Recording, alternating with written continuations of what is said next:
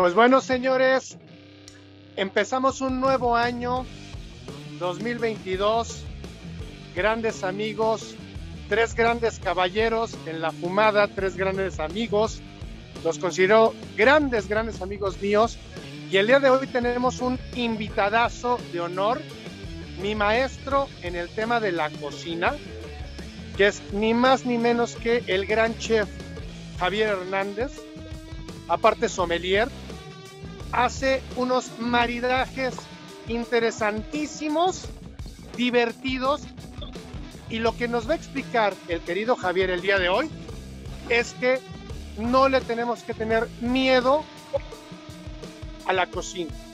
No le tenemos que tener miedo a quemarnos, a cortarnos con los, este, los cuchillos y nos va a platicar de anécdotas interesantísimas, divertidas y cómo ha cambiado el tema de la cocina en los últimos años a través de la magia de la tecnología. Y no estoy hablando de la tecnología de, del tema del streaming y esas cosas, sino cómo ha cambiado el tema de la cocina con los instrumentos. Querido Javier, es un verdadero honor tenerte en el programa con nosotros. Qué gusto, Javier. Gracias, mi querido Carlos. Muchas gracias, Hugo. Gracias, qué producción tan Ahora sí que me pusiste hasta rojo, mira. Pero yo no, yo no me pongo de la cara, yo me pongo del cuerpo. Este, muchas gracias, Carlos. Muchas, muchas, muchas gracias, de verdad. Ahora sí que ni honor me merezco, pero bendito me ha costado mucho trabajo todo esto. Mucho gusto, Hugo, mucho gusto, Enrique.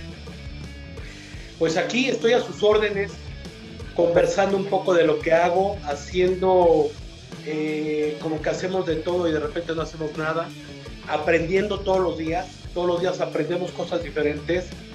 Como bien lo dice eh, Carlos, eh, la tecnología nos ha ayudado o nos ha implementado cosas diferentes que los antiguos no sabemos. Y no sabemos porque no queremos saber, nos queremos casar con las cosas antiguas. Pero resulta que, que bien lo decías desde, hace ratito, desde la pandemia, nos damos cuenta que hay diferentes maneras de hacer las cosas o de llevar las cosas a cabo. Y a mí me toca en la cocina, ¿no? En la cocina meterme a, hacer cosas diferentes, a, a atreverme a combinar sabores que no se supone que en la cocina no están siquiera permitidos eh, hacer los maridajes de, contraste, darle de comer al vino, que es algo impresionante, no hacer un, maridaje de empate, sino que estar acostumbrado siempre a que el cabernet con la carne o un tempranillo o con un corte vamos a meter un tempranillo este, reserva, con qué tipo de corte, con qué tipo de tacos, eh, un pozole con un vino, eh, o si le ponemos mezcal a un pozole, con qué vino se puede llevar, todo ese tipo de cosas nos ha llevado a hacer cosas diferentes y a entender cosas que antes no veíamos en la cocina. A mí algún día uno de los grandes sommeliers de México se rió de mí cuando le dije, ya tiene mucho tiempo, cuando me decía de, los vinos, eh, que, que, me parecía a mí para hacer un maridaje. Le dije, es que a mí no me interesa comer con vino. A mí lo que me interesa es darle de comer al vino. Y me tiraron de loco.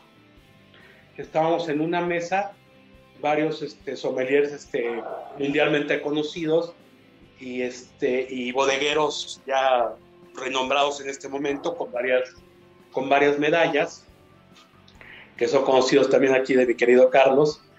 Y, este, y se burlaron, se burlaron y no, y no, no tardó tiempo, no, no una burla este, de que este güey está loco, no, no, sino una risa de, ¿de qué estás hablando?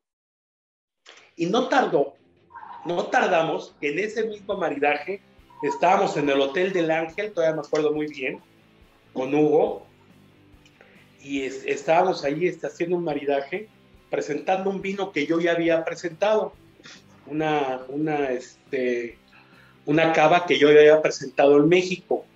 pero en aquel momento no estaban preparados para la presentación como se iba a dar o como se dio en su momento.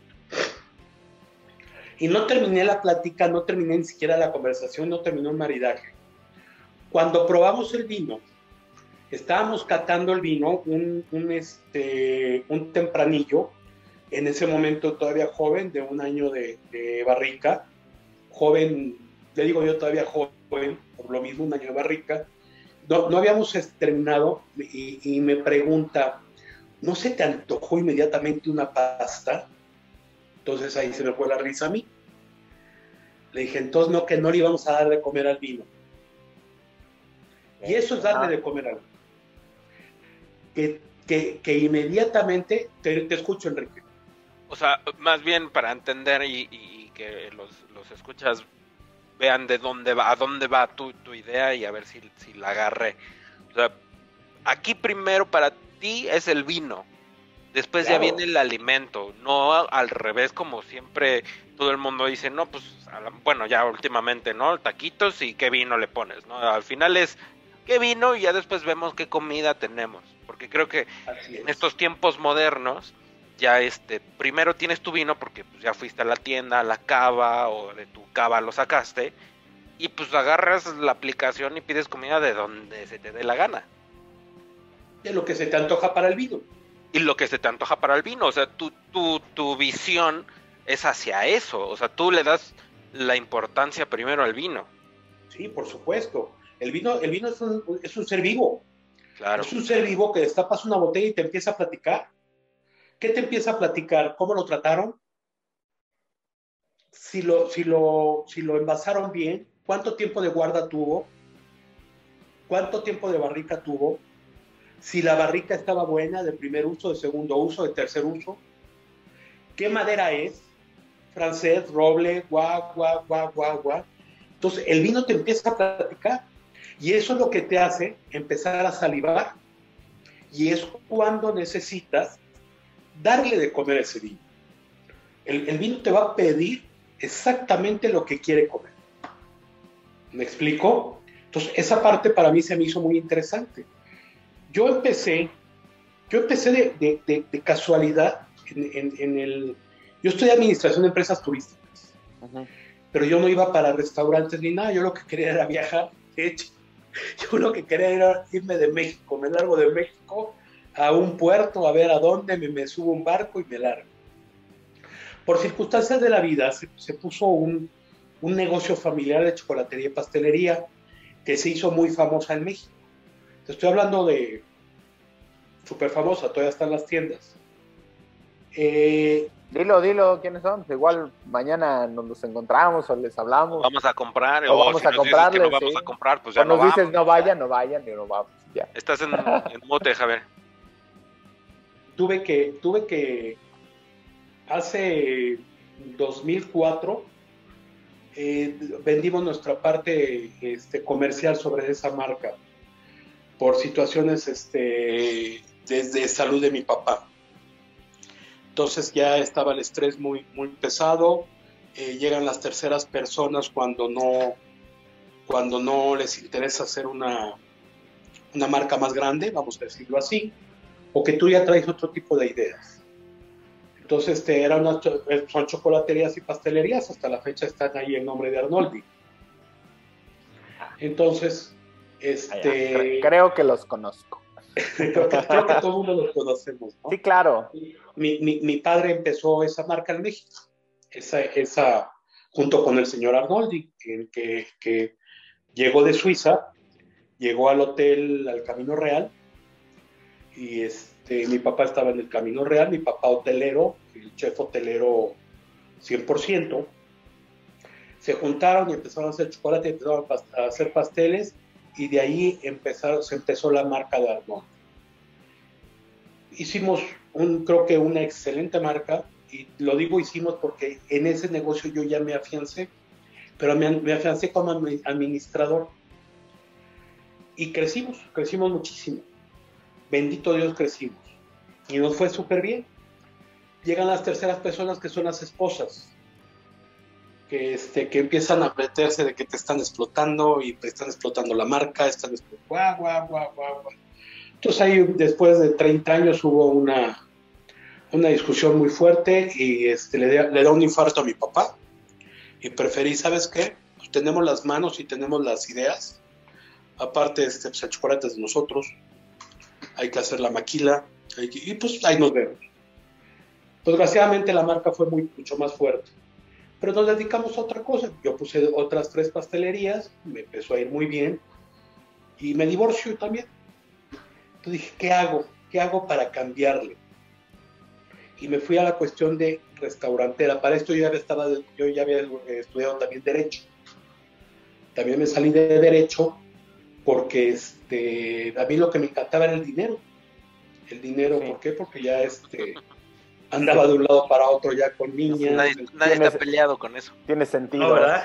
El discurso empieza a cobrar sentido ahora. Y, en la vida, es cuando empieza la vida a cobrar sentido. Entonces, este, empecé con un restaurancito, chiquillo por ahí. Y empecé a cocinar, a pesar de que cocinábamos en casa bien con mi papá toda la vida y demás. Yo empecé a cocinar cuando me divorcio. ¿Por qué? porque este, mis hijos se quedaron conmigo. Y me era muy caro. Papá en Luchón. entonces, sí, ahora sí que papá, papá Herrera. Papá Luchón. Papá Luchón.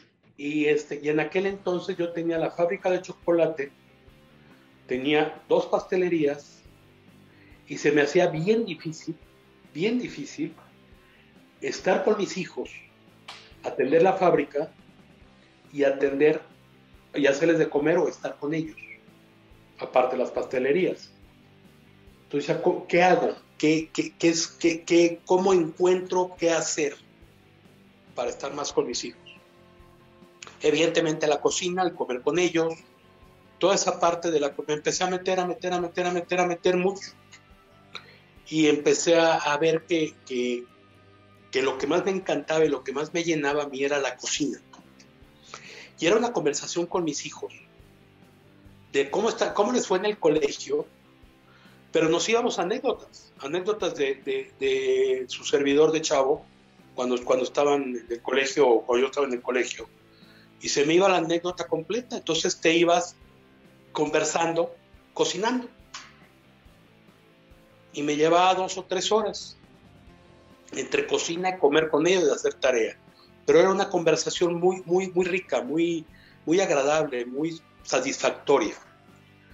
Pero empecé a, a, a descuidar los negocios, a descuidar la fábrica, a descuidar a, las pastelerías y empieza el robo hormiga, como ya se lo sabe todo el mundo. Se sale el, el, el, dueño o el que lleva el pandero y el que dejas de encargado se siente el, chipotles y pues te tira, lo, te tira el negocio, en pocas palabras. Entonces yo, yo no puedo dejar a mis hijos, yo no podía dejar a mis hijos y encontré una maravilla, ¿no? Encontré una maravilla que es donde estoy ahorita. Pero no, no trabajé para Royal Prestige.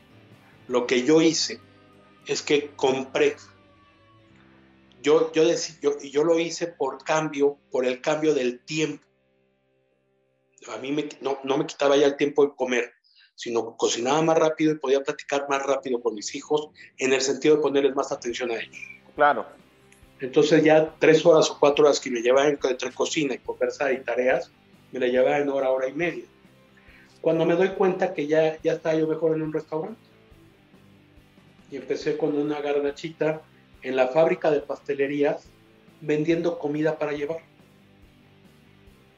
comida para llevar, un, menú de 55 pesos. ¿Sí? O escucha, Estás en mute, estás, en mute, Charlie. Pero oye, antes de que hable Charlie, porque si no, no me va a dejar preguntarte nada. Padrísima, está, bien sabe tu historia, la verdad, Javi, y, de verdad, este, creo que nos gustaría, pero me salió una duda de lo que nos estabas platicando hace rato.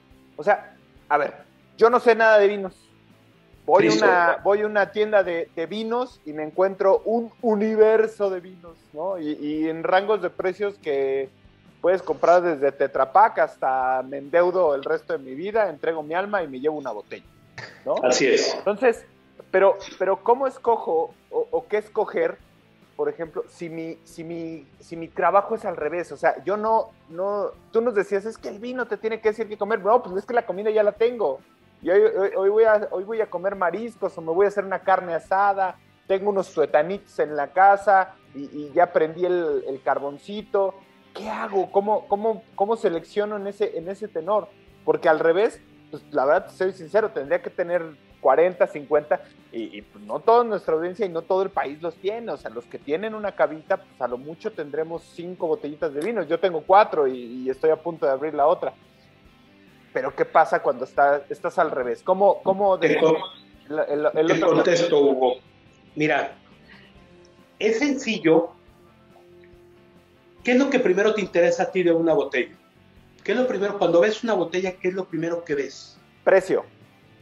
Te lo pongo así. O sea, ¿para qué me alcanza? Ok, precio. Traigo yo, creo que más, yo creo que más le traigo, ¿no? traigo un presupuesto. Espérame, espérame, güey. Traigo un no, presupuesto. Sí, sí, sí. Me pasa lo mismo con los puros. Yo voy a la tienda y traigo un presupuesto. ¿Qué me voy a fumar? ¿Qué se me antoja? ¿Qué quiero probar? ¿Sabes? Entonces ya sobre eso voy a decidir. yo, yo me arriesgo a decir que si vas a ir por un vino, o sea, ya, ya cambió la idea de los vinos y creo que ya traemos el chip diferente ahora. Si vas por un vino, ya sabes si obviamente primero está tu presupuesto, porque pues no te vas a gastar 30 eh, mil pesos en un Petrus. Pero vas, vas con un presupuesto en mente, pero ya también vas con la idea de más o menos qué quieres porque te pusiste a investigar. Entonces, uh, entonces dices, a ver, si quiero a lo mejor, no sé, un Sinfandel, quiero, o sea, Pinot Noir, lo que quieras me voy a gastar 300 pesos, que se adecua y te lo gastas. Pero aquí, por ejemplo, creo que la idea es diferente, porque si tú vas por algo, porque ya vas a hacer una carnita asada, pues a lo mejor te acercas con el cuate y le dices, dame, recomiéndame algo. Pero aquí, aquí lo que dice y la visión de él es, nada más vas por el vino, porque quieres tomar vino. Lo mismo que vas por una, a una tabaquería, quieres fumar. No es que quiero, quiero fumarme un puro en mi carnita asada, porque no lo hacemos, ¿eh? La mayoría creo que no lo hacemos. Oye, es que me quiero fumar un puro con unos mariscos. Nadie lo hace. O con mis amigos en el póker, ¿qué me recomiendas? Pues nada, o sea, ya vas con la idea.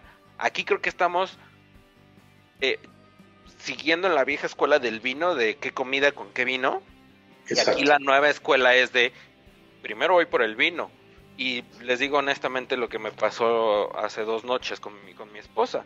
Teníamos un vino luego compramos en el súper o algo así, pues compras un vinito. Le digo, pues se te antoja, órale, lo abrimos. Y me dice, ay, como que ya me dio hambre, ¿qué se, te antoja? dice, pues no me veas feo, pero se me antoja un sándwich. Órale, va. Va. Agarro, me paro, preparé unos sándwiches con vino. Y nos quedó yo de lujo. No sé si fue el mejor maridaje con lo que quieras, pero nos cayó de lujo.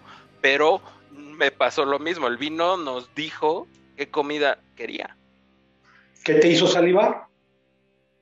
¿Mandé? Sí, claro, me hizo salivar, me hizo salivar y dijo un sándwich spa.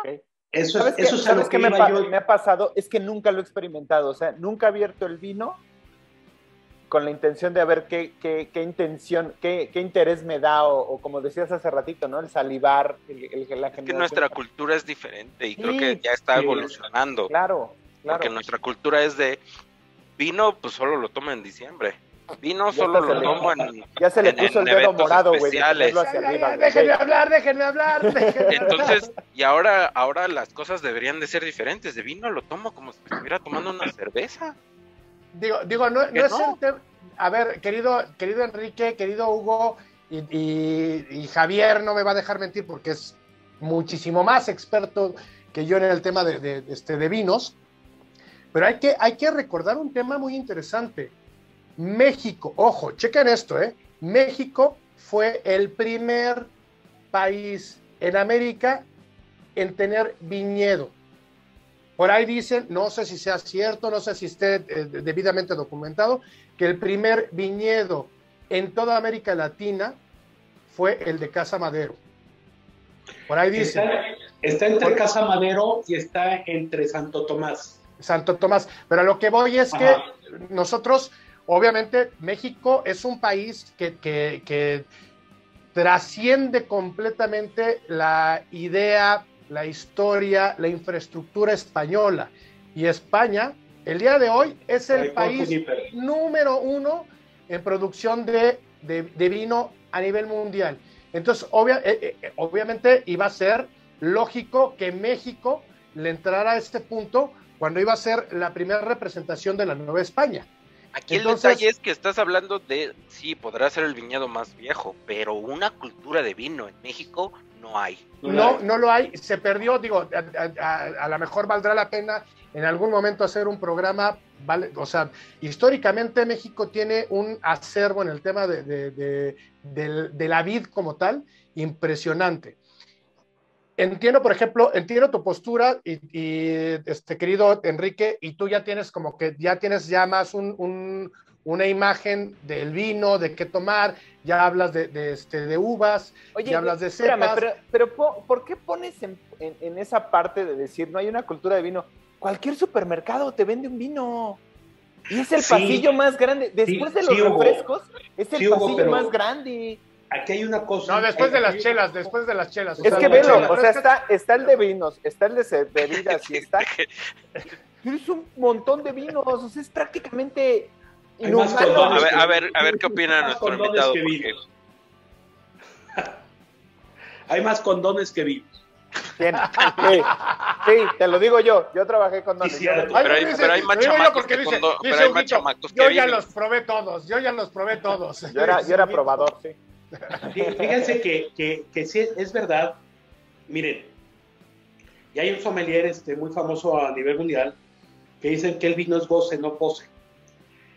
Eh, es muy sencillo. El vino se tomó por el México, desgraciadamente, y desde que tengo uso de razón, siempre el vino era por estatus.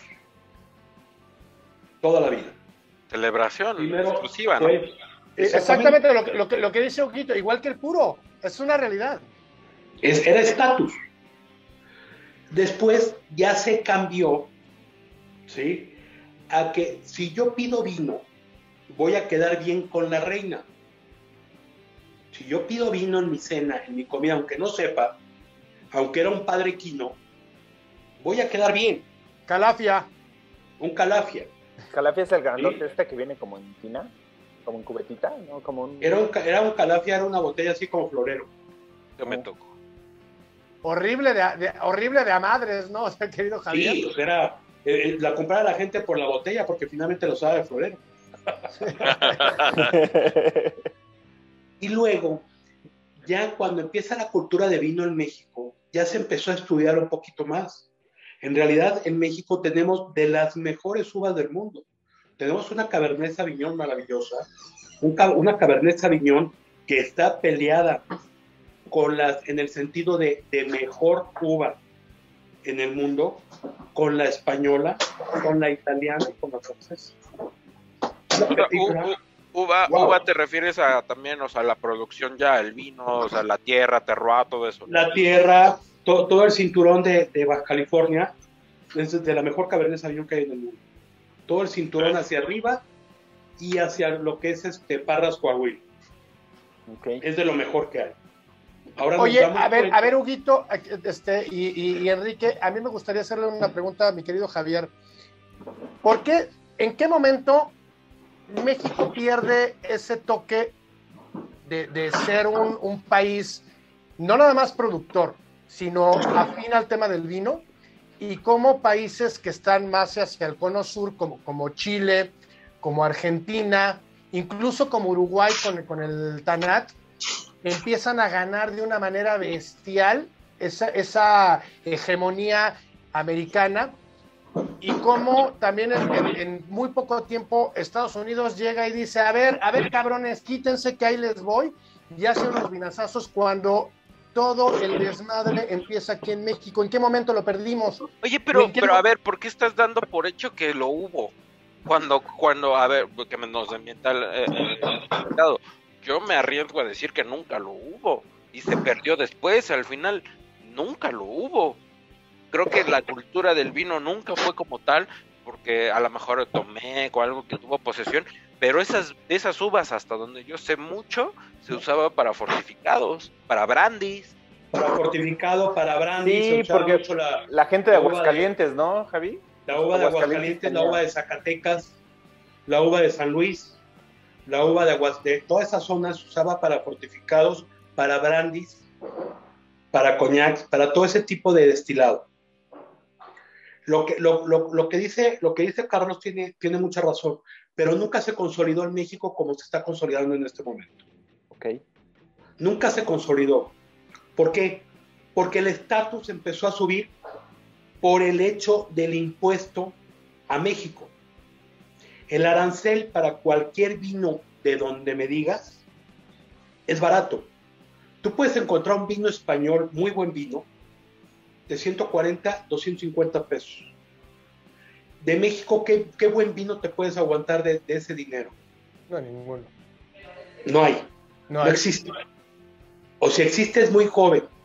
Hay uno del Valle, hay uno del Valle de Guadalupe, no, del, jugo del Valle. Yo también pensé en el, de la, en el de la botellita de uva. No, pues cuesta 32 pesos. Hay, hay, uno del jugo del Valle que es un vino muy joven, muy, muy joven, que está bueno el vino desgraciadamente lo usamos para cocina, por ejemplo en mi caso, porque es un vino joven, es un vino bueno y es un vino que te da a cocinar, ¿sí? Y es mexicano, entonces apoyas al vino mexicano. Yo cuando tenía el restaurante me, me di a la tarea de apoyar a las, a las, este, a las a las marcas mexicanas o a las etiquetas mexicanas, a las bodegas mexicanas. Y me traje muchos muchos vinos del, Valle de Guadalupe. En aquel entonces empezaba Claudia Horta, empezaba este. Híjole, es que te, les puedo decir muchos vinos que, ahorita la mente se me. Ahorita, se me vinieron tantos a las mentes, a la mente. Hijo, estaba Gonzalo, eh, eh, Gonzalo Martínez, estaba. Todavía no apareció, bueno, ya estaba este Cruz, Cruz, pero estaba empezando. No, que también estaba Hugo da Costa, que también fue como... Hugo da Costa era, el maestro de todo. Que fue el, prim, digamos que el padre del vino mexicano. El padre, el padre y luego estaba Laurita, la, Laurita Zamora, que pues es la, la, patrona de todos, ¿no? Estaba Hugo da Costa y todo. Empezamos a apoyar y empecé a traer más bodegas a México y se hizo mucho el auge del no quiere decir que yo lo hiciera, no, lo que les quiero comentar es que empezamos en buen tiempo. ¿Sí? Me comentas del cono sur. Volvemos a lo mismo. Llegas con un vino argentino que lo, ¿cuáles son los, los, normales que siempre te mandan? Y hablemos de marcas. ¿Sí? Y mucha gente se pelea conmigo con lo mismo. Es que son buenos vinos. Híjole, ¿buenos para qué? ¿Para qué los necesitas? un reservado, un concha y toro, un este, los que encuentre todos lados. Sí, sí, sí. No me gusta hablar mal, porque de todas maneras todo, todo tiene su chiste y todo tiene su trabajo. Y, el, dedicarse al vino es la muerte. Y en alguna ocasión yo platicaba, estaba Miriam, todavía estaba ella en, en Casa Torres, precisamente en Casa Torres, estaba en Casa Torres. Y en aquel entonces, 2018, resulta, no, 2016, que se trajo Casa Torres nada más en México, se vendieron 10 millones de cajas. Y mi pregunta fue, entre constelación, entre muchos vinos de, Casa Torres. Y mi pregunta fue, 10 millones de cajas, imagínate cuánta uva necesitas para que en México se hubiesen consumido 10 millones de cajas. ¿Cuánta uva necesitas? Yo creo que toda España no la da. No lo sé, no lo sé, eh, no lo sé. No quiero mentir. Y yo le decía, ¿qué? No es que si es uva real.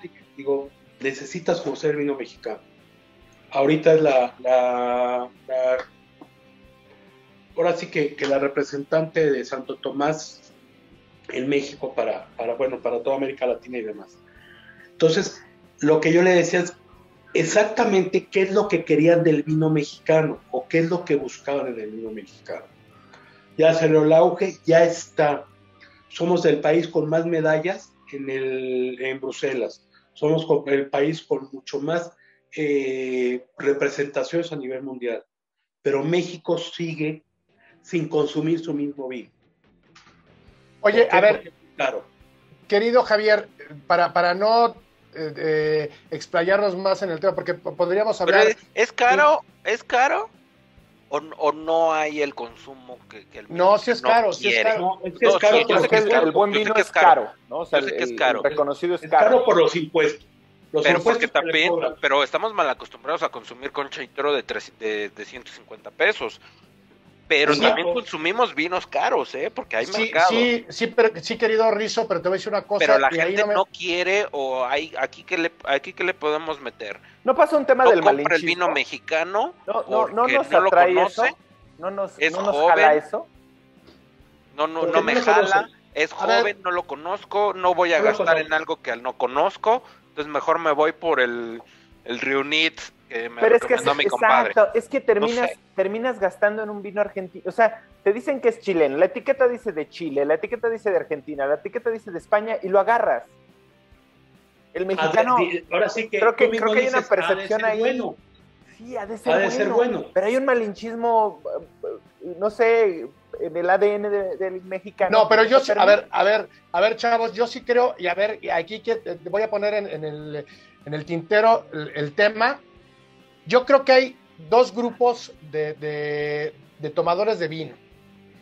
El que busca el vino bueno, bonito y barato, y a lo mejor le quito el bueno, con el que ya tiene cierto acervo, por ejemplo, en el caso de Rizo, que ya busca uvas, que ya busca este, expresiones, etcétera, etcétera, y que ya está buscando algo muy específico. Eh, entonces, partiendo de ahí, va a haber el que, el que, el que te compra el runit, que es una, que es jugo de uva con, azúcar. Gasificado. Gasificado, este, y, a lo mejor te pone este sabrosón la, botella y ya. Pero el que busca ya calidad, sí empieza a comparar, y, yo sí voy muy de la, de, de la, mano de lo que dice este, mi querido Javier. De repente encuentras muy buenas etiquetas en España que te cuestan yo, digo, yo he visto etiquetas que te cuestan 3, 4 euros y dices, ah, caray, o sea, qué, qué buenos vinos, y lo quieres comparar con lo mexicano, que dices, a ver, este te cuesta 600, 700 o más pesos, y de repente dice la gente, la verdad es que a mí me da codera, a mí me da codera, no voy a gastar, a ver qué dice Rizo al respecto. A ver, aquí creo que hay algo muy importante. México está saliendo apenas con vinos, o sea, apenas está creciendo el mercado y ¿qué, te gusta que tenga el, mercado mexicano en los vinos? Eh, 20 años, no lo sé, pero ¿cuántos tiene España haciendo vino? O sea, estamos hablando de vinos del viejo mundo que tienen 500 años haciendo vino.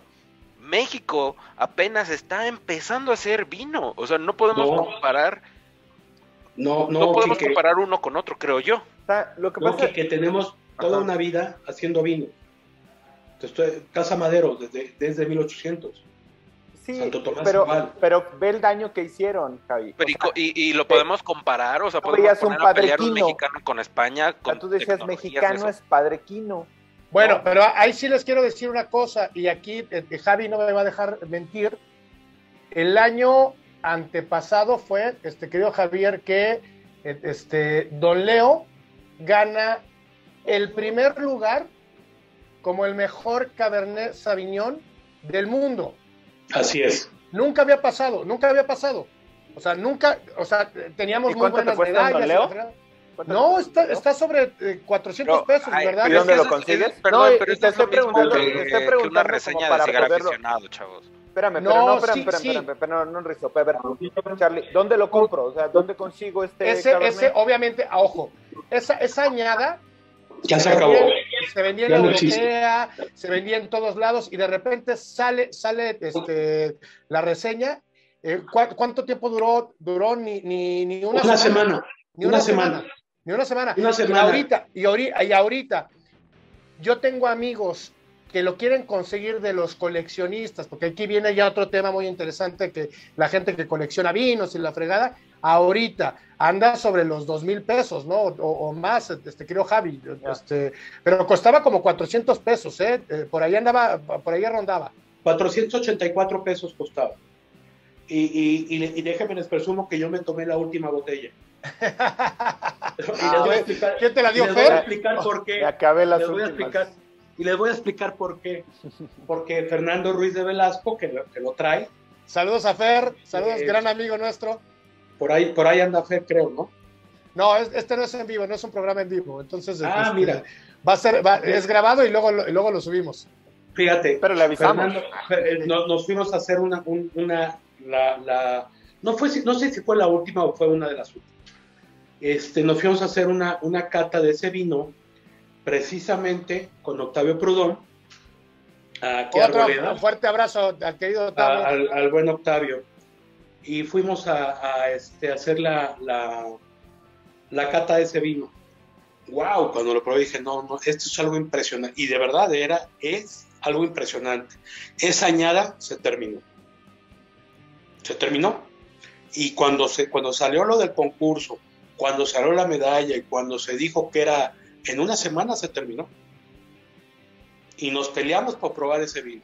A ver, yo aquí yo no estoy peleando, por ejemplo, yo no, yo no digo que no haya sido una muy buena añada, que no haya sido un muy buen vino y todo eso seguro lo fue, yo no soy sommelier. Aquí tenemos quien nos dice que sí fue muy buen vino. Si eres sommelier, si ya de sommelier. ahí, sommelier. De ahí pelearme para decir es el mejor cabernet del mundo, se me hace lo mismo que es el mejor puro del mundo. A ver, probaste todos los todo, probaste todos los cabernets que existen en el mundo y de ahí decidiste que fuera el mejor. No. Bueno, ahí se, ahí se dedicaron en el concurso los que se, ahora sí que los que se dedican a ellos, a probar los cabernet que se inscribieron. ahora, por ejemplo, no sé, no sé, o sea, Adobe Guadalupe tenía el mejor, literal, no sé, supongamos, tenía un muy buen cabernet que podía haber peleado, pero pues por X o Y no, no pudo mandar, no se inscribió, no alcanzó el costo de inscripción, entonces ya no compitió. Y decir que fue el mejor, pues en parte sí fue muy bueno, pero yo creo que es la misma mercadotecnia que te dice, pues, pues es cigar aficionado. De, hecho, yo tengo muchos excelentes, Wenceslao Martínez, por ejemplo, no, no mandó un vino a concursar, precisamente porque, por ejemplo, a él no le interesaba el concurso como tal. ¿Sí? Él lo que le interesa, lo que le interesa es estar enamorado de su vino y todo, para él es lo mejor. ¿quién me va a decir que mi vino es peor que otro? y, y, es verdad, ¿no? Cuando, cuando me pongo a cocinar, se supone que yo cocino lo mejor. ¿Quién me va a decir que hay otra cocina? Que la debe de haber, evidentemente. Pero no, no me voy a meter a un concurso para, para calificarme. Me voy a meter a un concurso para... Y, y es ego. Muchas veces son egos. Y son egos mal entendidos. Y es que responde mucho el tema, por ejemplo, de las estrellas Michelin y todo este rollo, que también certifican o, le dan validez a una cocina, pero pues es una cocina que le alcanzó también para participar en el concurso, ¿no? O sea, que le alcanzó para postularse a, estas medallas, ¿no? Eh, eh, juegan lo mismo en el tema de los atletas, ¿no? Me gustaría como aclarar algo, y bueno, más bien que nos lo aclare nuestro invitado, eh, o sea, eh, los concursos y que hayas salido este, el mejor cabernet del mundo, no significa, según yo, corrígeme si estoy mal, no significa que sea el más rico, por así decirlo, ¿no? Porque a lo mejor lo prueba Carlos y no le gustó, lo prueba Hugo y no le gustó, y a mí sí. Sino creo que esto significa que es un muy buen vino, está bien hecho, o sea, está bien hecho, eh, y no sé qué más signifique, pero vamos, o sea, los temas subjetivos de los jueces de sí está muy rico y esto, o sea, creo que no juegan mucho. Son subjetivos, es, son palabras subjetivas y, son hechos subjetivos. ¿Qué les califican? ¿Les califican la guarda? ¿Les califican la, madera? ¿Qué tanto llevan este, eh, en barrica? les califican varios puntos, que en realidad son demasiados puntos los que, los que, bueno, para mí, no me dedico a eso directamente pero son varios puntos que califican. Ahora, tanto es verdad que son los única exclusivamente los vinos que se inscriben. Una inscripción muy cara, una y te tienen que mandar ellos, aparte te tienen que aceptar, y ver si te mereces estar entre los mejores. Pero, a ver, Javi, Javi, ¿cómo, cómo ya entendí, o sea, es caro, es, este, es complejo porque lo tiene que mandar el, productor a, este, hasta Bruselas o donde sea el concurso, pero ¿cómo, cómo califican el, decir, a ver, el viñedo de Javier si entra o no entra? O sea, ¿cuáles son las estructuras para decir si va o no va? Mira, yo de lo que estoy enterado en ese aspecto, porque bien me he desafanado mucho del vino, y, creo que ya cambiaron las reglas, no, lo tengo muy entendido, es qué tanta, qué tanta cosecha tienes, qué tanto vamos a tirar, qué, qué tiraje tenemos, eh, de cuánta guarda estamos hablando, ¿sí?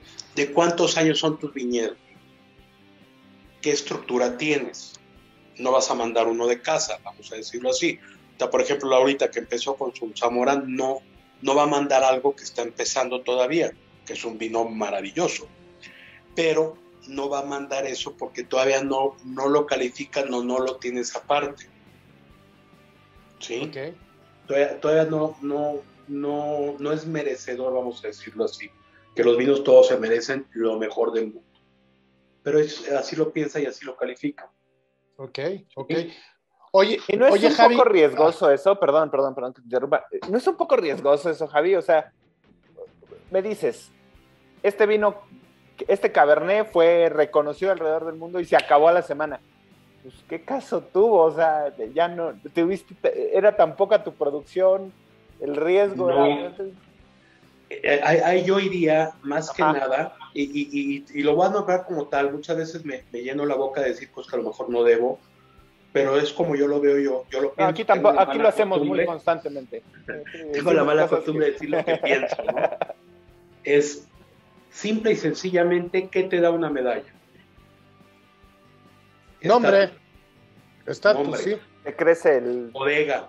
crecimiento. Chingo. Entonces, ¿qué es lo que te da una buena añada? Te puede dar cinco añadas diferentes excelentes.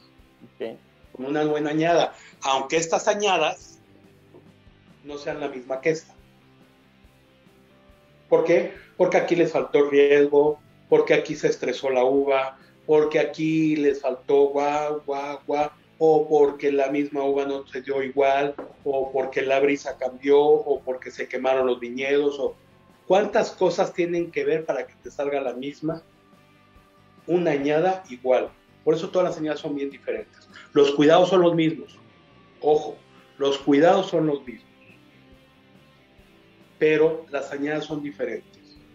Entonces, hay, es cuando se hacen las, las catas verticales sobre añadas de vino.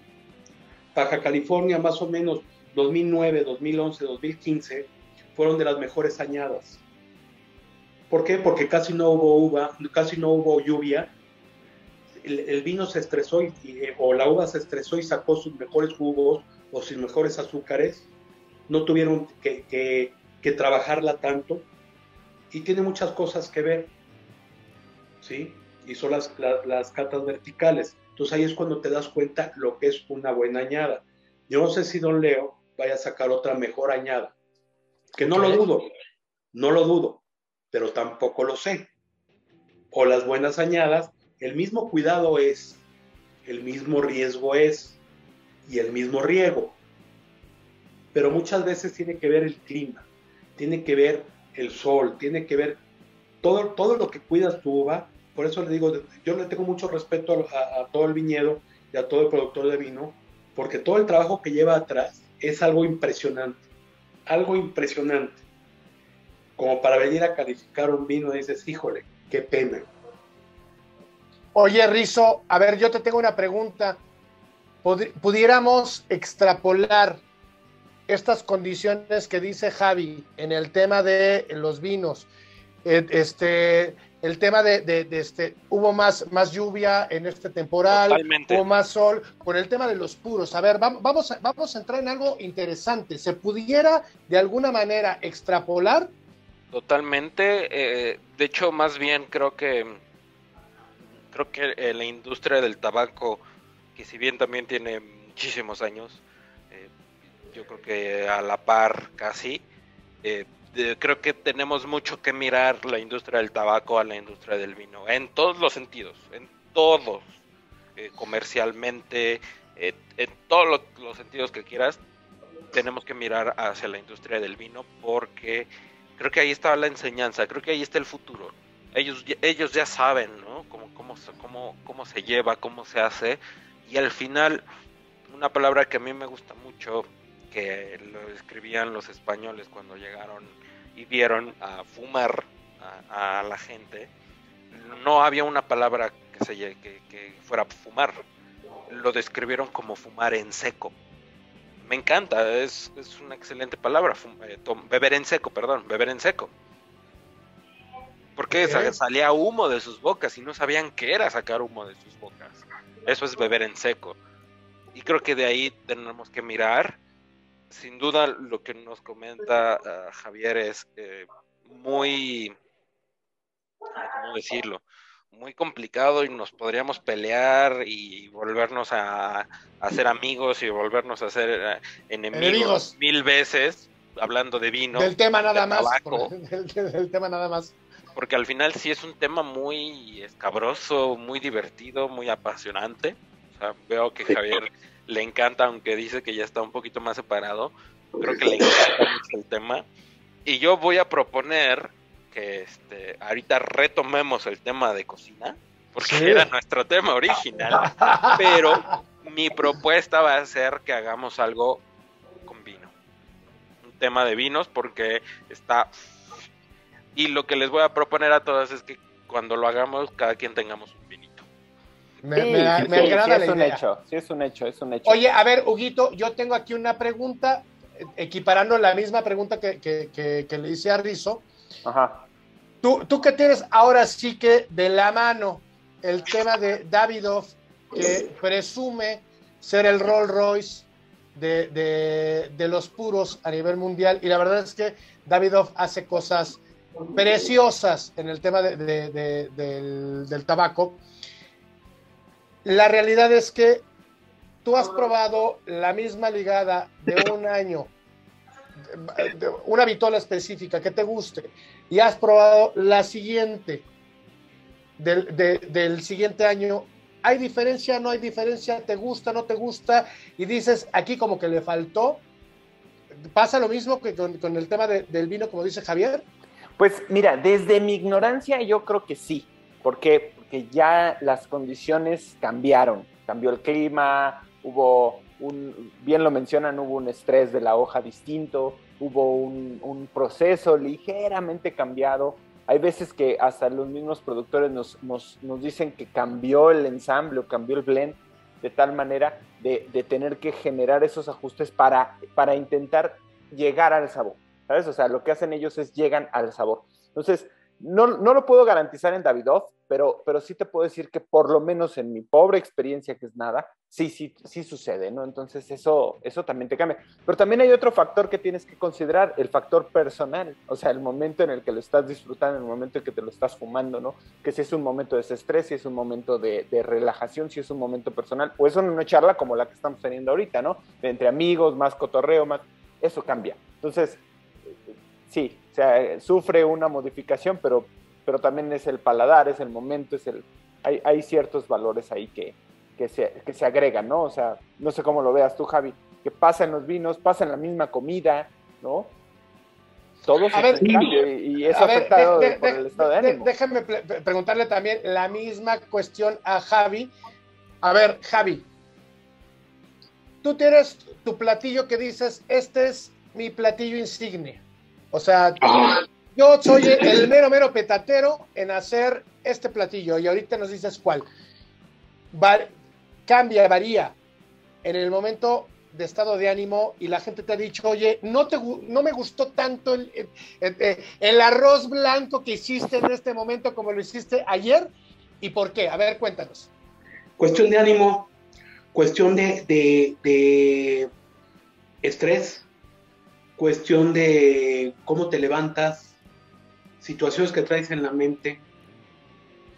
El estrés es algo impresionante en la cocina. Y te cambian las manos, te cambian las formas. hasta, el, hasta la misma, por ejemplo, la paella. A mí me encanta hacer paella. Y, te platicamos de la paella por el hecho de lo, que, de lo, último, ¿no? Eh, el hacer la paella, para mí, yo tengo que tener una base de caldo de pollo ya hecha. ¿Sí? A mí no me gusta revolver las cosas. Yo tengo que hacerlo a mi manera. ¿Sí? Esa parte de, poner primero la cebolla, primero el ajo, luego este, vamos a ponerle unas costillitas de puerco, luego vamos a ponerles un chorizo español, luego vamos a ponerle lo que va dejando grasa, para que la cebolla y el ajo vayan poniendo. Y si tú pones primero, o se te pasó poner el ajo, o se te pasó poner la cebolla porque tienes la cabeza en tres lados diferentes, porque ya se te va a quemar eso, porque esto ya no se cumplió en, la, en tal mesa, porque no salió a tiempo tal platillo, porque no X causa, te puedes equivocar. Y eso te pega. Y la, la, la, cocina es algo muy emocional. Es algo que mucha gente no sabe. La cocina es muy emocional. ¿Cuándo han escuchado ustedes que sea un chef que siempre tenga una sonrisa? No, el chef, está, enojado. Solo cuando algo le haya quedado muy bien. Hasta cuando, hasta cuando le dices, oiga, ahora, sí la salsa picó, es porque estaba enojado, ¿no? Ahora, fíjate, sí, no te dicen, oye, te llama el chef, puta madre, ¿qué hice mal? ¿No? O cuando, o cuando mandan a, llamar a un chef a la, a la mesa, porque nunca es para aplaudirle, ¿eh? es muy difícil que... A, ver, a ver, a ver, a ver, Javi, Javi, Javi, a ver, ahí te va. Es, ojo, yo siempre llamo al chef cuando algo me encantó, siempre. Cuando no me gustó, cuando no me gustó, lo mando a la chingada, o sea, pero, pero a ver, ¿cuándo los llaman ustedes, a, este, el comensal los llama este, para algo? ¿Para algo malo o para algo bueno? generalmente. Más, para malo, más para malo que para bueno. Pero bueno, pero creo que está mal entendido de llamarle al chef, ¿no? Porque lo vemos en películas gringas y todo eso, pero está mal entendido que llamarle al chef, porque creo que, o sea, sí, ok, Carlos a lo mejor lo hace, yo jamás lo he hecho. Eh, este, y, es como, ok, el mesero si está muy mal, así le voy a decir, oye, o tráeme al gerente o al capitán o lo que sea, oye, esto está mal, y te lo digo en buen plan.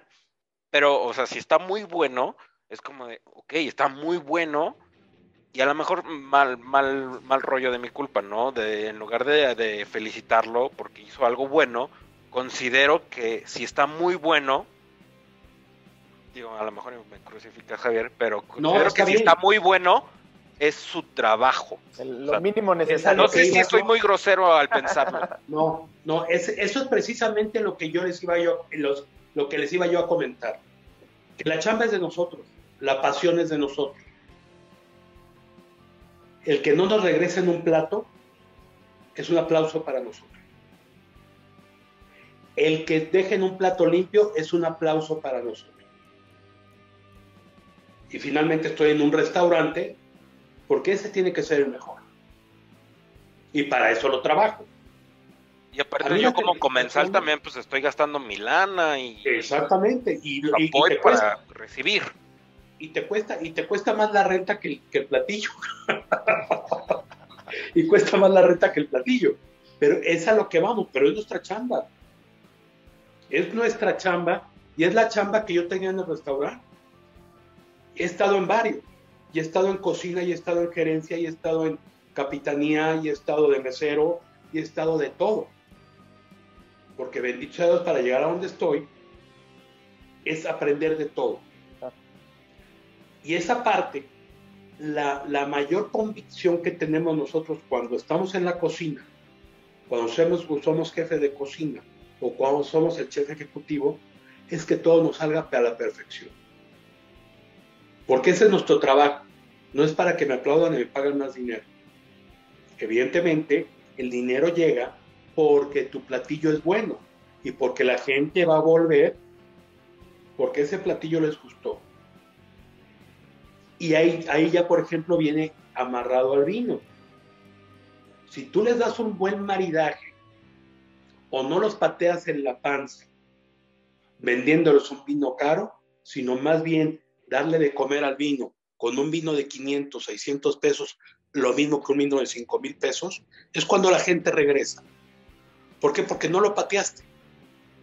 Cuando, tú llegas a un restaurante, oye, recomiéndame un vino. ¿Qué hace, ¿Qué hace lo primero el mesero o el capitán? O el mismo sommelier. Te meto este Petrus de 1925 en 45 mil bolas, porque ya te vio tu Rolex. ¿Sí? ¿O qué te, o qué te hace un, un, sommelier conocedor? ¿Qué se le antoja comer? Lo primerito que te pregunta. ¿Qué vas Antes a pedir? que otra cosa. ¿Qué se le antoja comer? Señor, ¿qué vino, le, qué uva le gustaría?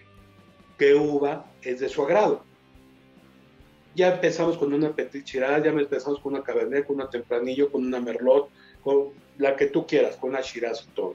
Oye, regálame un Shiraz. Oye, tengo este Shiraz, excelente vino, muy bueno. Lo podemos bajar a 12 para que en cuanto lo destapemos suba 2 grados automáticamente porque se, se, este, se oxigena y cuando lo terminemos esté en 16 grados, que es su temperatura normal. 16, 18 grados. Ya me ganaste. ahí, ahí, te vas. Entonces ya, ya, ya, ya, me entendiste a lo que voy. Oye, Javi, ¿y qué pasa? ¿Y qué pasa, por ejemplo, tú que eres paellero de, porque aparte Javier hace unas paellas, pero, pero fenomenales, fenomenales. Haga para nosotros. Este, hay, que ir, hay que ir, hay que, hay, que, hay que hacer. De hecho, de hecho, el próximo curso me, me, jalo este par de pelados para que, para que cocinen y nos echemos ahí un vinito. Por favor. A ver, empieza el día 9. Empieza el día 9, este, el próximo. A ver, Javi, la pregunta obligada. Un comensal que va contigo, que quiere una paella, que sabe que tus paellas son lo mejor, pero que quiere un vinito y no sabe de vinos no sabe de vinos. O sea, me gusta la sensación.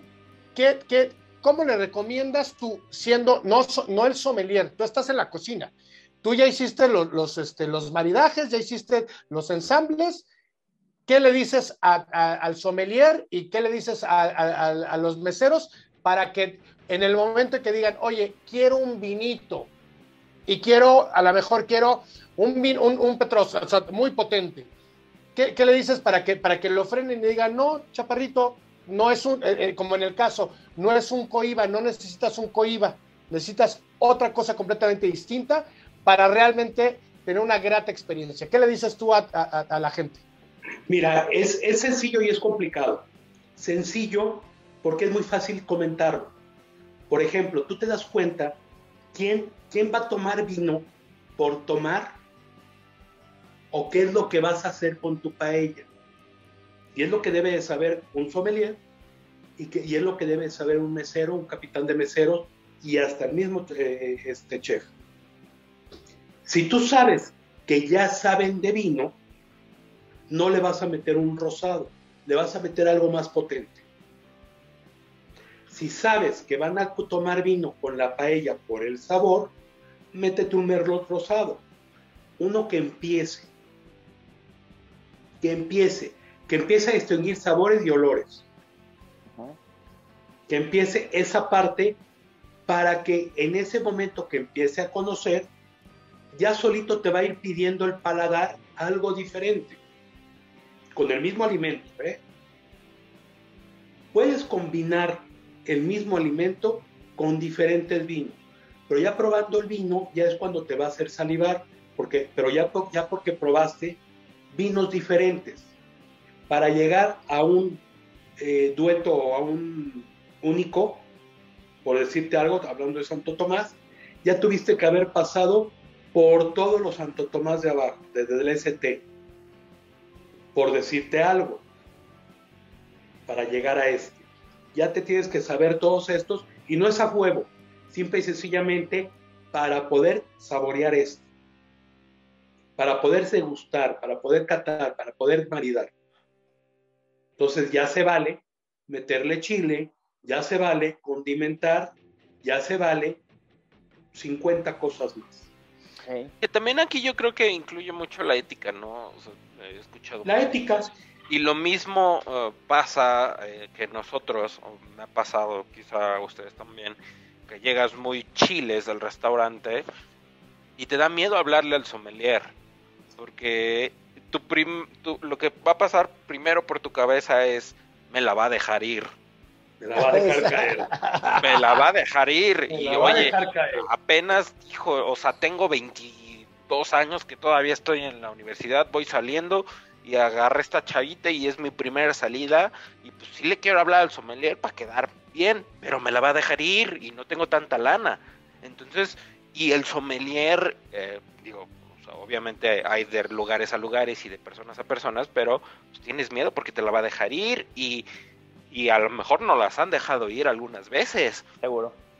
¿Por qué? Porque se aprovechan de nuestra ignorancia. O no, a lo mejor un sommelier que te dice y te escaneó y te dice, mira, algo rico que disfrutes con tu chica, eh, que a lo mejor vas a pedir, ya vi que vas a pedir esto, pues te recomiendo esto.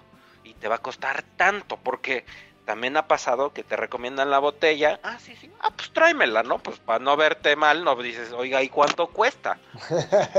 y de repente te llega la cuenta y dices, puta, tres mil pesos de la botella. ¿A quién maté? ¿A quién maté? Sí, no, o sea, como, como dicen vulgarmente, ¿quién pidió B para porque no la metieron en la cuenta?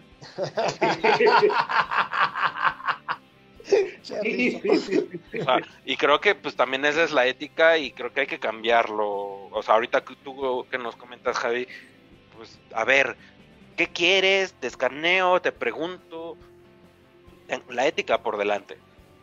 Sí, la ética, y, es enseñar al mesero, al capitán, número uno, al gerente el gerente no tiene que patear a nadie, el gerente es igual que el mesero. El gerente tuvo que haber pasado por mesero y tiene que ser el mismo trabajo, el mismito trabajo, no tiene que ser ni más ni menos. Lo único que lleva es que lleva un grupo. Eso es todo.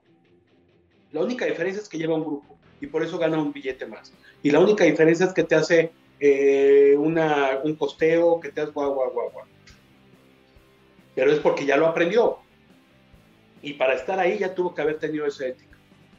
Oye, Javi, a ver, en tema, en tema de, y aquí me, va a entender bien este, mi querido Huguito, en el tema de, marketing y comercial, un capitán de meseros vendría siendo como el gerente comercial del equipo, el que coordina o, no.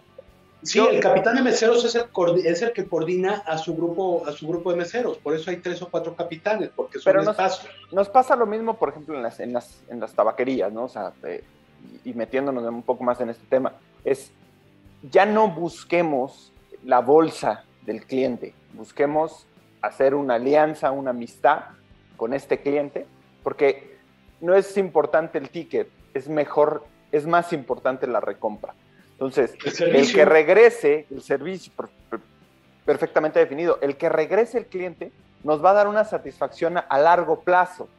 Ajá si es ese mesero, si es ese capitán que está momentáneamente pasando por, por, por o, pasando hasta por un mal momento, o pasando nada más porque ese es el trabajo que consiguió, vamos a encontrar cosas malas. Cuando tenemos una persona que está en el oficio adecuado, que está bien tratado, que se siente apapachado por el restaurante, él va a hacer una muy buena recomendación eso pasa en todos lados. O sea, yo recuerdo haber tomado los cursos acá de tabaco y siempre nos hacen la misma condición. No busquemos la recompra, no busquemos, no busquemos el ticket, busquemos la recompra, busquemos acercar a estos clientes siempre a través de llevarlos hacia el paladar, tener esa costumbre de compra. Y eso es lo que tenemos que estar haciendo, ¿no? Y eso es prácticamente en todos los negocios de servicio. O sea, busca siempre que el cliente regrese, ¿no? Busques el... Justo estaba leyendo un artículo eh, de la industria restaurantera y hablaban de que bastan tres visitas al mismo restaurante para que te vuelvas un cliente habitual. La primera, por conocer el restaurante. La segunda, porque quieres llevar a alguien, o sea, tuviste una buena experiencia, ok. La segunda, porque vas a llevar a alguien a conocer el restaurante. La tercera es porque dices, me fue muy bien, ahora llevo a mis amigos, llevo a mis papás o lo que sea. Si alguna de esas falló, ya valiste como restaurante, ya no vuelven contigo. Entonces, solo son tres visitas, o sea, son suficientes y pocas a la vez. O sea, en tres visitas te tienes que lucir tanto en servicio, tanto en alimentos, tanto tu sommelier como tanto tu gerente. Así es, exactamente así es. Y exactamente son las tres visitas las más difíciles que tienes que, que tienes que ver tú. Y tienes que ser psicólogo, porque de una u otra manera, esa persona va a regresar por tu servicio. Muchas veces puede ser la comida mala, pero tu servicio es excelente, o la comida regular, pero tu servicio es excelente, regresa porque, te, porque le, encantó cómo lo trataste. Así de sencillo. Ahorita con las clases, lo está diciendo Carlitos, y lo cual agradezco mucho. Nos yo me divierto como enano, y creo que se nota. Entonces, esa parte del servicio y el divertirse y el, y el llevar a otros muchachos que los mismos ellos que están aprendiendo, los mismos chefs de aquí están aprendiendo para hacer cosas diferentes y no meternos con ellos, no llamarles la atención en el momento, por ejemplo, es algo hermoso, porque finalmente nadie se da cuenta que a lo mejor estuvo algo mal, pero el servicio y la atención fue algo diferente. Entonces te dan ganas a regresar y estás esperando tu clase. ¿Por qué? Porque te la pasaste padrísimo, porque te reíste, porque hiciste una especie de competencia, porque ganaste la competencia, porque ganaste el aplauso, porque ganaste la admiración. Y son cinco minutos de fama, pero los padrísimos. Ya lo, ya lo que vimos nosotros dentro de, tenemos la junta después, lo que le comentaba Carlos la vez pasada, que me aviento juntas de tres horas porque tiene que salir todo exacto. Y más, máxima que yo soy muy demasiado quisquilloso. quisquilloso, porque me choca, me choca ver una cara mala, por ejemplo. Y la cara mala de, un, de un comensal o de un cliente me importa más, porque una cara mala son 10 malas, una cara buena son nomás dos caras buenas. La tuya, y la, de, la tuya y la de él. Oye, a ver, Javi. los negocios. a ver, Javi, platícanos dos cosas, o sea, ¿cómo la gente le pierde el miedo al tema de la cocina? O sea, quien no sabe nada de cocina, ¿cómo le, pierde el miedo? Y cuéntanos anécdotas divertidas que has tenido en el ámbito de la cocina, que tienes miles y me has platicado miles divertidísimas. Eh, quitarte el miedo de la cocina es aventarte a hacer unos huevos aventarte a hacer un arroz, aventarte a hacer un caldo de pollo. Cuando un huevo estrellado no se te rompe la yema, ya la hiciste. ya la hiciste. Es verdad. Porque ya no lo haces revuelto. Y presumes tus huevos estrellados. Y a ver un huevo estrellado y volteado, a ver, papá, que se te rompa la yema, ¿no? ya, es de más. El arroz no, siento. No he podido. que no se te bata un arroz. No, no sé hacer arroz, Brizón, no manches. No, no me sale. Con sin miedo, nada más, ya, dale. Esa parte, esa parte del arroz, que no se te bata un arroz. Claro. Ya la hiciste. Entonces, es perder ese miedo. Ahora, siempre en la cocina y en todos los trabajos son prueba, error, prueba, error, prueba, error, hasta que ese error se convierta en, ya lo hice, ya lo hice, ya lo hice, ya lo hice, ya lo hice. Y te empiezas a aventar a más cosas. Te empiezas a aventar a hacer unas carnitas, te empiezas a aventar a hacer un, pollo la, a la carnita, una barbacoa, te empiezas a aventar las crepas, las crepas, cosas más sencillas, mucha gente no sabe hacerlas.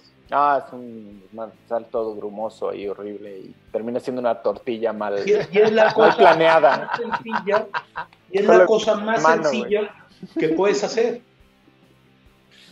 ¿Sí? Nomás es una taza de harina, o tres cuartos de taza de harina, dos huevos, este, tantita leche y vainilla.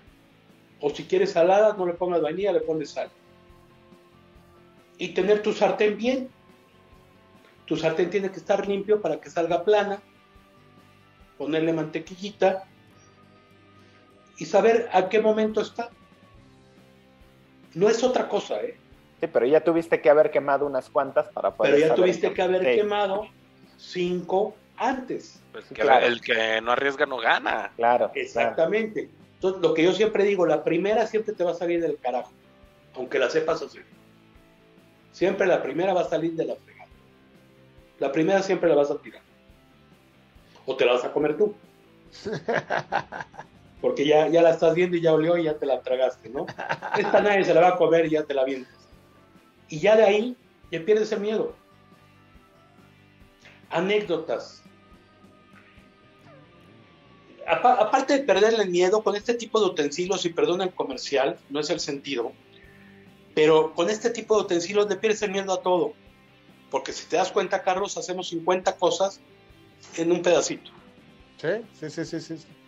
Hacemos, digo, yo cuando doy clases de cocina, vía Zoom, tengo que hacer cuatro platillos en una hora.